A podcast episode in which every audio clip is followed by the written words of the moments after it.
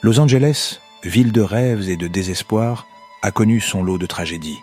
Mais peu d'histoires ont captivé l'imagination et la terreur du public, comme la disparition mystérieuse d'une jeune femme à l'infâme hôtel Cécile.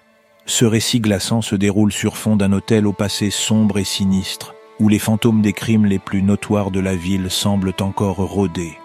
Par une soirée brumeuse et sombre de janvier, Jane Doe, âgée de 23 ans, non modifiée pour protéger sa vie privée, a enregistré son arrivée à l'hôtel Cécile, un établissement autrefois glamour et désormais tristement célèbre pour sa réputation sordide et ses tragiques événements.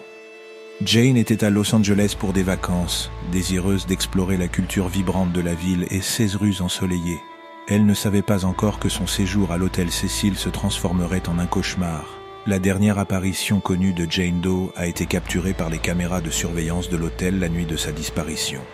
Les images inquiétantes montrent Jane agissant de manière étrange dans l'ascenseur, appuyant sur plusieurs boutons et se cachant dans le coin comme si elle était poursuivie par une entité invisible. Son comportement était inexplicablement erratique, ajoutant une touche angoissante à une affaire déjà complexe.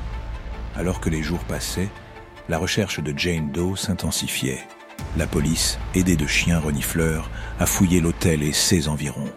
Des affiches portant son visage ont recouvert les rues du centre-ville de Los Angeles et les suppliques désespérées de sa famille pour son retour sain et sauf ont résonné dans toute la ville. Mais tous les efforts pour retrouver la femme disparue sont restés vains.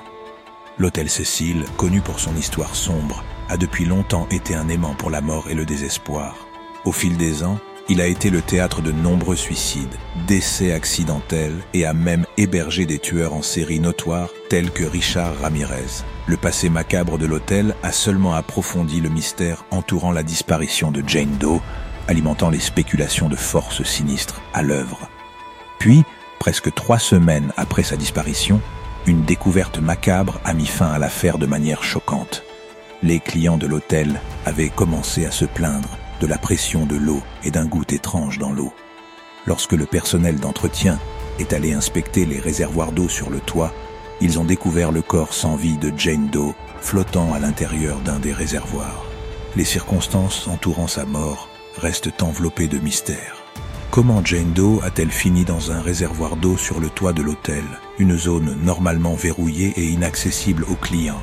Que pourrait expliquer son comportement erratique dans l'ascenseur juste avant sa disparition Au fur et à mesure de l'enquête, plus de questions ont été soulevées que de réponses, et la véritable histoire de CE qui est arrivé à Jane Doe. Cette nuit-là reste aussi énigmatique que l'hôtel Cécile lui-même. Au cœur de Los Angeles, l'hôtel Cécile se dresse comme un témoignage poignant du côté sombre de la ville.